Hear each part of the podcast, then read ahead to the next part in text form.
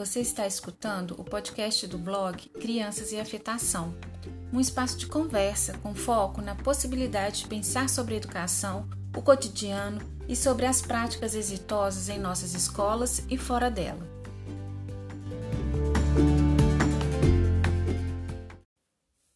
Bem-vindos ao nosso podcast. Se você não conhece, corre lá e venha fazer parte do blog Crianças e Afetação. Ele foi criado para facilitar a divulgação de projetos, ações, práticas inovadoras e sensíveis na aprendizagem dos estudantes, bem como para ampliar o nosso olhar sobre a temática da educação, tão importante e necessária para a formação de sujeitos críticos e transformadores. Esperamos que as conversas e discussões que iremos ter sejam úteis para vocês e que contribuam para pensar a educação e no leque de possibilidades que ela pode alcançar abrindo caminhos e mentes. Bem-vindos ao nosso episódio sobre a educação humanizada, uma proposta de pensar os estudantes e suas individualidades. Entendemos que a humanização no ensino consiste em desenvolver o afeto, a admiração, a autoestima entre educandos e educadores, estimular a socialização, auxiliar os estudantes na superação de conflitos, e entendê-los como sujeitos de direitos. Entretanto, para que tudo isso seja possível, é necessário adotar medidas que valorizem a subjetividade de cada aluno e suas especificidades. Eu sou a Kemi Takahashi, mestranda em Educação, da linha de Educação em Museus e Divulgação Científica, pelo Promestre UFMG, professora da Educação Básica da Rede Municipal da Prefeitura de Belo Horizonte.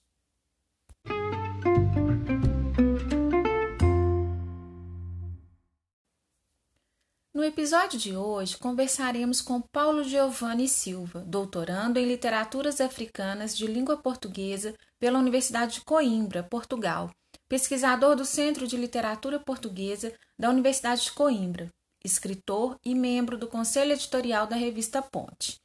Paulo, gostaria que você falasse um pouco da sua trajetória de vida acadêmica e profissional, tanto no Brasil como em Portugal, país onde vive atualmente. Bom, a minha trajetória é cheia de vai e vem, não é? Mas eu vou tentar resumir assim. Eu me formei, eu fiz letras na PUC em 2010, né? Fiz letras lá de 2005 a 2010.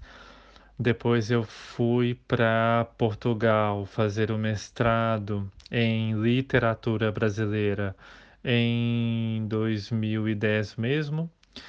Fiz o mestrado até 2012, já emendei direto para o do, doutorado em literaturas africanas em 2012 mesmo. Em 2014, eu voltei para Belo Horizonte, lecionei bastante, ainda estava fazendo tese, né? Ainda estava fazendo pesquisa mas em função de um número de aulas muito grande, de muita coisa, de muito trabalho, o doutorado foi ficando um pouco de lado. E aí, em 2018, com toda essa crise política que nós vimos aí, com essa ascensão horrorosa do Bolsonaro, eu resolvi voltar para a Europa, né? Por isso que eu tinha dito há pouco que a minha, a minha história é cheia de vai e vem. Quanto à minha trajetória profissional ainda, é, eu sempre gosto de falar que eu, eu, eu acho que eu nasci para dar aula, né? Assim, no sentido lato do termo. Eu dei aula por muito tempo no ensino privado, dei aula no ensino básico, no ensino superior, e depois eu comecei a sentir algumas necessidades de trabalhar com formação docente. Eu acho que nós vamos falar disso um pouquinho mais para frente, né? Mas eu saí do chão da sala, da sala de aula em 2018 e a partir daí comecei a me dedicar mais à formação docente, que é um outro tema que eu também gosto muito, embora todo o meu percurso acadêmico é, tenha sido feito na literatura, né? Mas essas, essas duas áreas, essas duas esferas, se elas se falam, elas conversam. Então, eu sinto que mesmo hoje, né, trabalhando com formação docente e tal, eu eu consigo juntar esse meu repertório acadêmico, teórico, de leitura, etc., às necessidades de é, construção de uma de uma educação mais humanizada e é isso é, é isso que eu trato nas minhas formações e nos meus treinamentos. Bacana, Paulo. Então, o que te levou a fazer o mestrado e doutorado em Portugal? Você acha que tem mais oportunidades de trabalho e de pesquisa fora do Brasil? Portugal sempre esteve muito presente na minha vida, né? Desde muito pequeno na escola, eu vi as fotos de Lisboa, de Coimbra, da Universidade de Coimbra, onde eu, onde eu estudo hoje ainda. Então essas fotos, essas imagens, esse, esse, esse sonho, esse sonho distante, né, me fez desejar estudar em Portugal. Mas é, a, a concretização desse sonho foi algo um, pouco por acaso, assim. Tem um grande, grande amigo meu chamado João Paulo, que também é professor e nós dois nos formamos na PUC em 2010. E ele me propôs, ele falou, Paulo, a gente podia tentar um mestrado fora e tal. E isso era uma coisa inimaginável, né, assim, para para minha classe social, para as minhas condições financeiras. Naquela época, isso era um sonho impensável. E aí, mesmo assim, né, eu, muito teimoso que sou, eu disse, vamos tentar sim.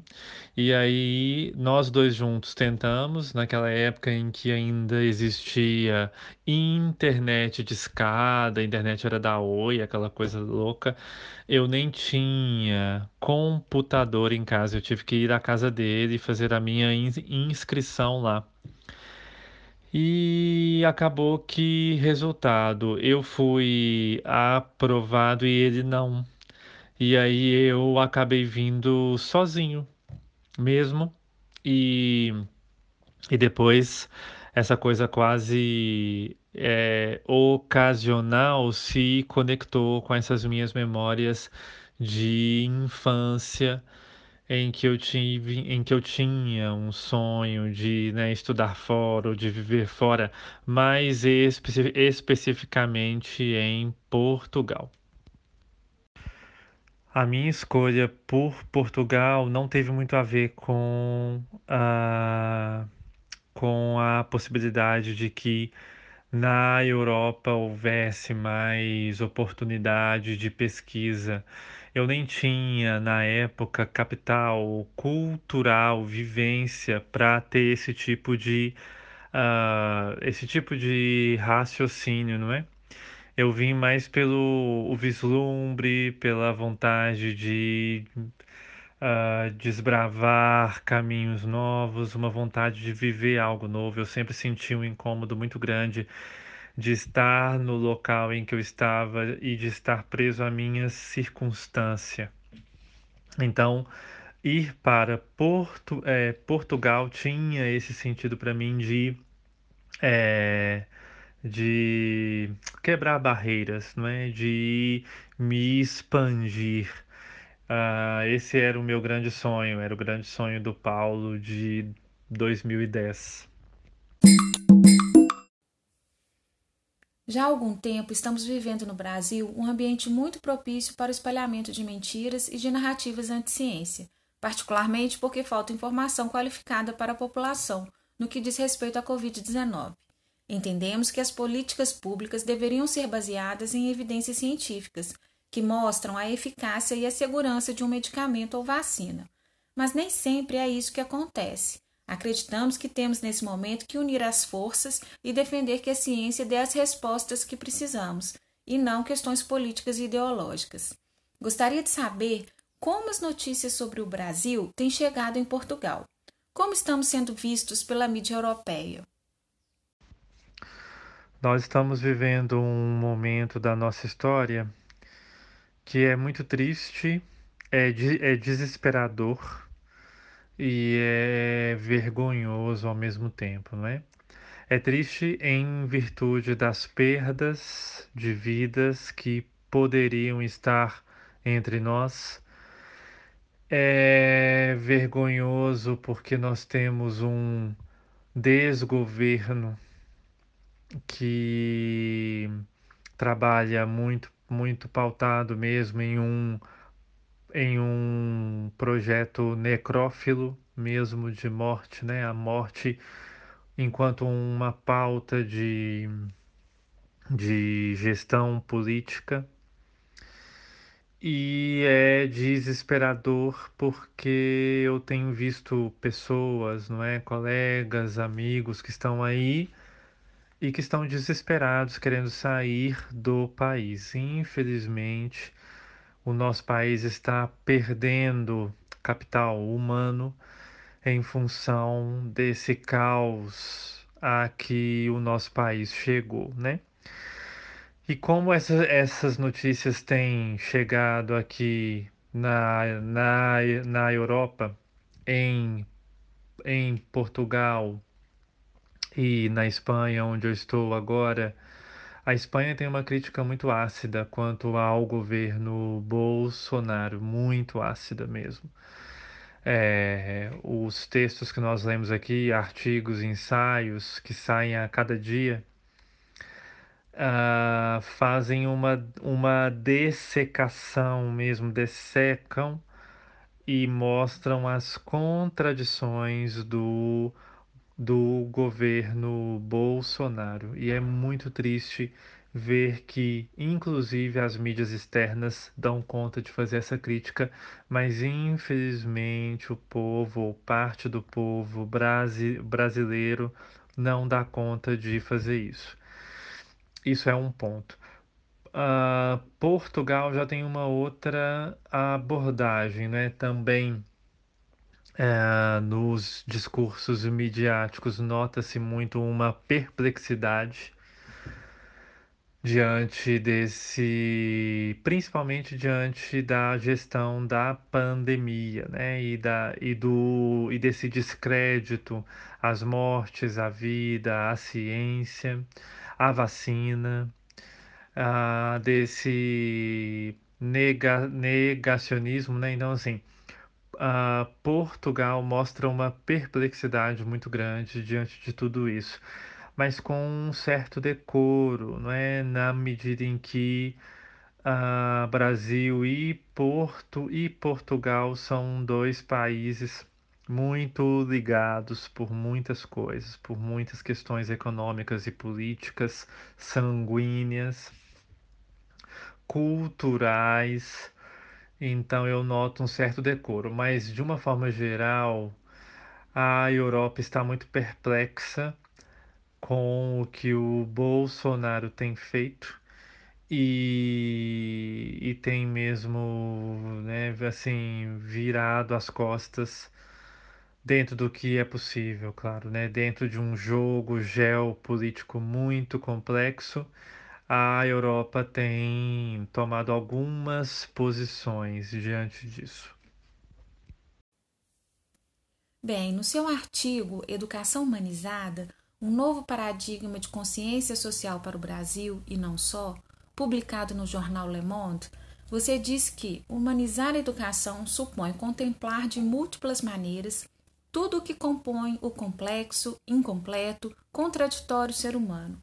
Significa educar o nosso olhar para a diversidade.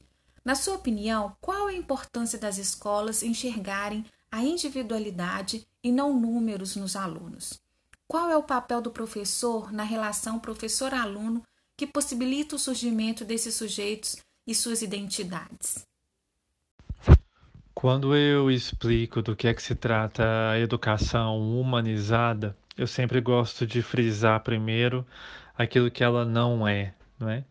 Então, educação humana, humanizada não é passar a mão na cabeça de ninguém, não é diminuir o nível de, de, de exigência no ensino não é abrir mão de todos os métodos e práticas tradicionais, não é? Por educação humanizada, eu proponho uma prática de ensino e aprendizagem, né? Uma coisa é o ensino e outra coisa é a aprendizagem.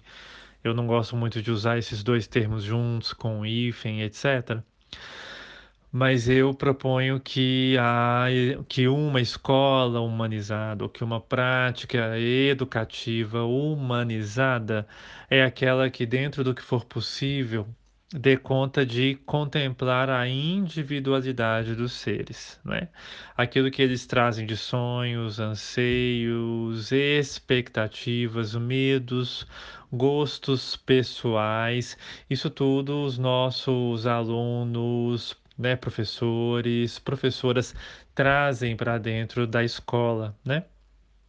E muitas vezes isso é perdido em, em função de uma demanda massiva, né? Então eu tenho que ensinar muita coisa para que esses meus alunos façam Enem e passem no vestibular, que vai dar um emprego, que vai dar uma vida tranquila. Então, todo o projeto de escola hoje está pautado em uma lógica produtivista, mercadológica, economicista, não é? Capitalista no final das contas. E eu sou absolutamente contra essa perspectiva. É claro que as pessoas têm que ter emprego, têm que ter dinheiro, têm que ter habilidades de lida prof, é, profissional, mas a escola também tem que ser um espaço para a subjetividade, para o, o exercício pleno do eu diante do outro. Não é? E isso implica um monte de coisas, implica traba é, trabalhar a, a diversidade, a a ética, empatia, respeito, habilidades pessoais que muitas vezes as escolas desprezam muito. E qual é o papel do né, professor nesse vínculo, né, professor-aluno? Aí entra uma outra coisa que eu falo, que é quando eu falo de educação humanizada, eu não estou pensando só nos alunos, eu não eu não gosto muito desse foco no aluno, o aluno, o aluno, porque esse foco ainda está dentro de uma lógica produtivista em que o aluno, a aluna é esse ser que tem que estudar para ser produtivo para o Estado daqui a algum tempo.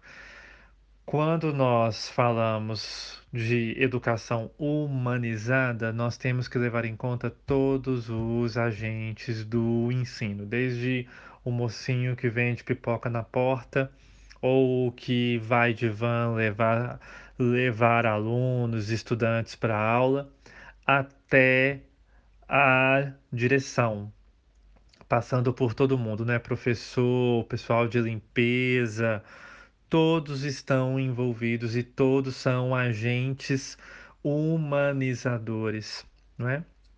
Então, qual é o, o, o, papel do professor aí nesse caso? É, antes de mais nada, não é papel de mediador entre o conhecimento e o aprendizado, mas antes de mais nada, o professor tem que ter também os seus próprios espaços de humanização, né? De entender o que que não tá bom para ele ali, o que que tá bom, o que que pode ser mais bem feito, né? Professor tem que ter espaço de diálogo, tem que ter um espaço aberto e depois isso influi de forma muito positiva nessa, nessa né, relação aí de, de professor-aluno. É, mas acima de tudo, né, professor tem uma função quando se trata de educar humanizadamente ou humanamente, o professor tem é, uma função de mediador e de criador de espaços, né? Espaços de fala, espaços de trânsito, diálogo, espaços de respeito. Isso tudo está nas mãos do professor. Mas lembrando, ele é também um ser humano. E por sê-lo, ele tem direito e até dever de antes de tentar dar uma aula mais humanizada para os seus alunos, ou para sua equipe, ou para quem for, ele tem que tentar se entender ser humano dentro de um contexto educacional. Né? É, é o que eu sempre é o que eu sempre pergunto nos meus cursos. Quem é quem é você na sala na sala de aula? Quem é você professora na sala de, na sala de aula? O que é que te traz dor? O que é que te irrita? Do que é que você gosta? O que é que te dá prazer? Isso tudo está em jogo quando se fala de educação humanizada, para que depois isso tenha um bom impacto no vínculo com os alunos. Paulo, você inicia o seu artigo problematizando a escola em suas palavras, né? Tal como hoje se organiza, a escola é um espaço abissal e extremamente desumanizador. Esta afirmação não vai contra a escola enquanto projeto social, tampouco menospreza as suas funções intelectuais, críticas, políticas, culturais e profissionais. Trata-se aqui da escola enquanto máquina de fazer estatística enquanto um sistema intencionalmente repleto de mecanismos e artifícios de opressão contra aquilo que o ser humano tem de mais singular, o ser humano. Então, Paulo, de fato, né, a escola pode ser um instrumento de massificação e opressão, mas pode e deve ser uma educação para a decisão, para a responsabilidade social e política. Paulo Freire ele é um crítico contundente à educação tradicional que permeava as práticas pedagógicas nas escolas. Aponta para a superação dessa situação, demonstrando a crença na pessoa humana e na sua capacidade de educar-se como sujeito histórico. Como que você vê a educação nas escolas públicas do Brasil, Paulo? O que você acha que ainda precisa mudar? Bom, como eu vejo a escola pública no Brasil, muita coisa precisa mudar nela, né? Muita mesmo, porque é, esse, esse setor tem problemas crônicos, antigos, né? Então eu não vou dar nenhuma receita de bolo ou nenhum passo mágico, mas eu creio que algumas coisas têm que ser repensadas. A primeira delas tem a ver com a unificação desses profissionais. Muita gente se queixa nas escolas, muitos profs, muitos coordenadores se queixam, reclamam, mas onde está o sentimento de classe, né? Então, quando você vai num encontro do, do sindicato, muitos professores não vão. Então, eu acho que falta mesmo um sentimento de classe. E aí, quando o sentimento de classe surge, a luta ganha muito mais força, porque ela é feita por muito mais pessoas, por muito mais vozes, por muito mais braços, com muito mais gente. E isso faz com que o seu impacto seja muito diferente do que é hoje. Eu, sinceramente, não conto com uma mudança política no ensino público. Não conto mesmo. Eu não creio que, que eu vá ver isso em vida. Não creio. Eu creio muito na mudança microcósmica, né? no sentido de nós temos um microcosmos chamado sala de aula, e ali dentro a gente pode fazer a transformação. Ali dentro dá para transformar pessoas, histórias, mentes humanas. E uma outra coisa que eu acho que tem que mudar urgentemente, isso tem, a, isso tem a ver com o que eu tinha falado há pouco sobre a luta, né?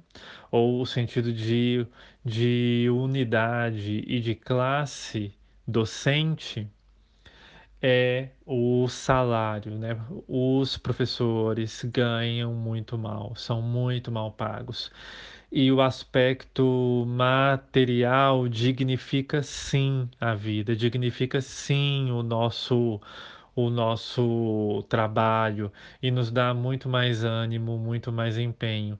Eu sou muito, eu sou contra esse discurso de que ah, né, professor virou, né, professor porque tem essa missão de, de, de, de, dar aula, de ensinar, educar, e aí a missão fica como um, um sentido divino, não é? um ofício divino que tira ou que diminui a necessidade de ganho material à altura do que é um trabalho docente, né? O professor trabalha muito muito mesmo, né? Trabalha antes e durante, depois das aulas.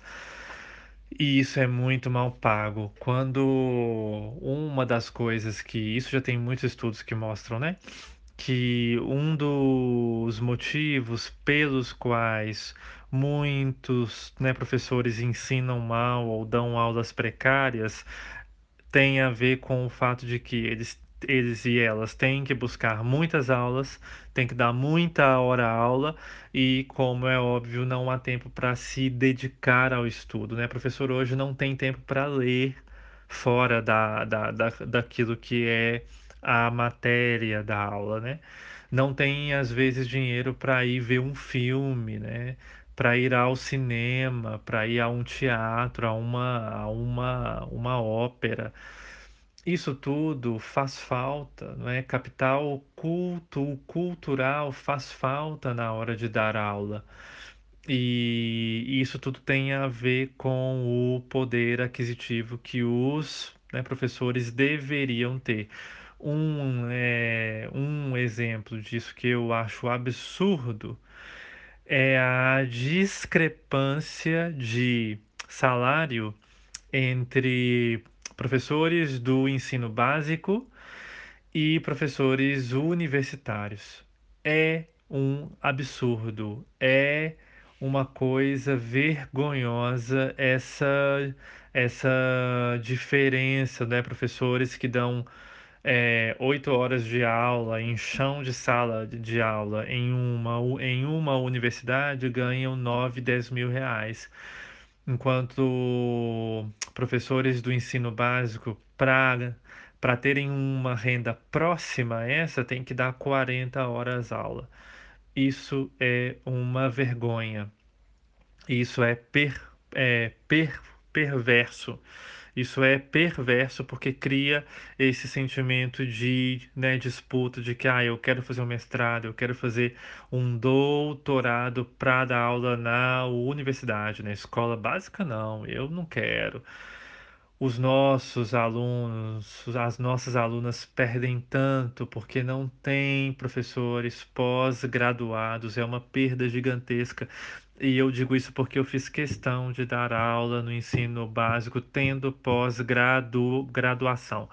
Eu fiz as minhas pós e ainda, e ainda faço pós, mas eu sempre quis estar no chão da sala de aula para dar para os meus alunos um ensino de literatura de qualidade, né? Que eu aí em Minas eu dava aula de literatura. Então eu queria dar para eles uma aula bem dada, com muita leitura, com muito repertório, e isso era possível graças às minhas pesquisas, né? E é uma pena que isso não chegue a todos e a todas, é uma pena, é uma pena. Então eu acho que a mudança que tem que ter no nosso país, a primeira é a de classe, o sentido de classe, a segunda é mesmo exigir é, uma renda digna, um uh, salário digno e depois entender que a, a, a mudança real ela é microcósmica, ela é dentro da sala de aula, ela é no diálogo com os nossos alunos, né? É ali que, que, que se dá a, a mudança real, é no diálogo dentro da sala, da sala de aula. Paulo, fala um pouquinho para a gente como funciona o ensino fundamental nas escolas públicas de Portugal e como que a criança é vista. Bom, Portugal tem um, um ensino muito voltado também para a carreira universitária, o que é uma pena. É, a diferença aqui é que o ensino é, o ensino do Estado, público, etc., é um ensino muito bom, muito bom. E é super difícil entrar em, um, em uma escola do Estado. É super difícil. Por quê? Porque aqui a lógica é: o Estado financia ou paga, arca com todas as despesas de estudo, desde o prezinho, lá quando né, a criança ainda tem um ano, dois, três, até a universidade. E toda essa trajetória tem que ser feita na escola pública. Não tem essa coisa de que, que nem tem aí, né? O Brasil tem muito isso. A pessoa estuda em escola privada a vida inteira e depois entra em uma universidade federal, né? Aqui não. Ou isso é uma coisa até porque eu estou na Espanha agora, mas isso é uma coisa até eu, europeia. A, a, a Europa inteira é assim. É, a pessoa entra na escola pública e segue, né, carreira ali até a universidade. E são escolas extremamente exigentes com um ensino de base muito bom, muito bom, muito bom mesmo. Aqui eles investem muito em ensino de base. Em Portugal, eles também investem muito no ensino de base, naquilo que a criança não pode sair sem saber de fato. Mas a criança ainda é vista muito numa lógica adultocêntrica, né? De ordem, obedecer, de muita regra e de uma sensação de frustração muito grande se ela não encaixa nesses moldes acadêmicos de que tem que ter nota boa, tem que ter é, tem que ter rendimento, né? Aqui eles rendem também por, por, por nota. Então, isso é uma pena muito grande. Felizmente, Portugal tem o grande, grande exemplo que é a Escola da Ponte, que é uma escola reco reconhecida pelo, pelo Estado português, mas é uma escola completamente fora dos padrões é, tradicionais de ensino. Então não tem sala, sala de aula dessas que a gente vê na vida inteira, né? Nessas salas de aula em que tem lá né, o professor ensinando, o aluno calado aprendendo, aprendendo. Não. É uma outra, é uma outra lógica, uma lógica mais dia, dialógica, construtivista, mais pautada no em, em até uma numa perspectiva mais humana mesmo de deixar o aluno evoluir ao seu, ao seu ritmo, que ele aprenda qual é o seu próprio ritmo. Mas isso é a escola da ponte, né? De uma forma geral, as escolas portu, portuguesas e europeias seguem a mesma lógica do Brasil. De fato, né, as crianças precisam mesmo serem valorizadas e ouvidas. O seu texto fala muito sobre isso, a importância de nos aproximarmos da educação, de trazê-la para perto de nós, buscando entender a diversidade que somos. Né? Nos seus próprios dizeres, né, Paulo? É urgente, urgente, fazer da educação um processo mais humano, menos sufocante, menos vertiginoso, menos epistemicida, como diria o sociólogo português Boaventura de Souza Santos. É preciso lançar esforços para uma revolução humana da educação, para um processo mais participativo, mais colaborativo e menos competitivo. É preciso, portanto, promover uma educação humanizada, pois é pelo fator humano, em suas generalidades ou singularidades, que a educação conseguirá reivindicar o seu legado e a sua importância na consciência coletiva, tão maltratada pela desinformação, pelas polarizações políticas e por uma espécie de niilismo genocida, a redução em massa do outro até sua morte física, simbólica, histórica. Paulo, seu texto é muito bom. Quero agradecer demais a sua disponibilidade no nosso podcast Crianças e Afetação, que nos ajudou a pensar sobre a educação brasileira e a possibilidade de torná-la mais humana em nossas práticas.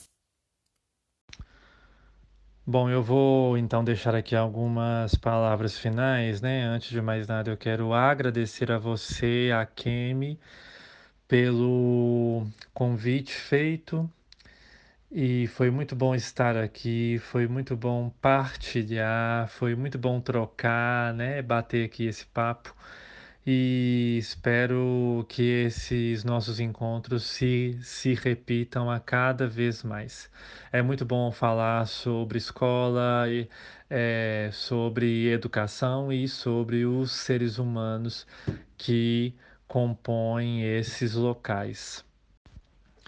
Eu quero aproveitar para poder deixar aqui as minhas redes sociais e as da revista Ponte, né? Para quem não sabe, a Ponte é uma revista de divulgação científica para a, a educação básica.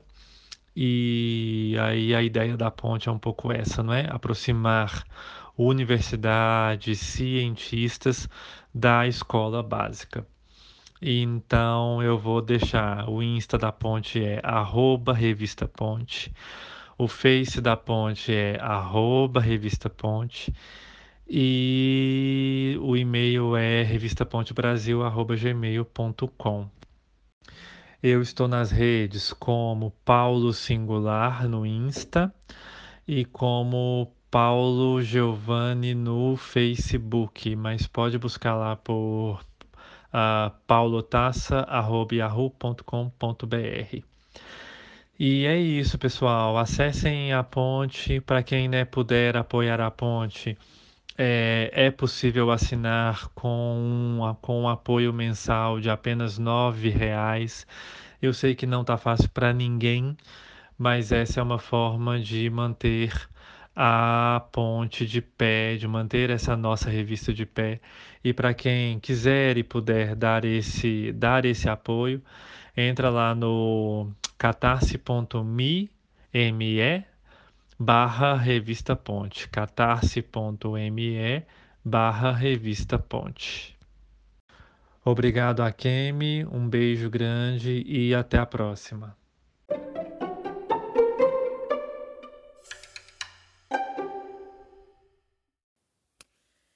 Então, vamos caminhando agora para o encerramento da nossa conversa. Importante parar para refletir sobre o momento atual e sobre os direcionamentos que a educação humanizada podem nos levar para uma educação dialógica, sensível, carregada de afeto e empatia. Em tempos de obscurantismo, dialogar com a sociedade pode ser um caminho para enfrentar a anticiência, abrindo novos horizontes. Um grande abraço a todos que nos ouvem. Este foi o podcast do blog Crianças e Afetação. Até mais! Thank you.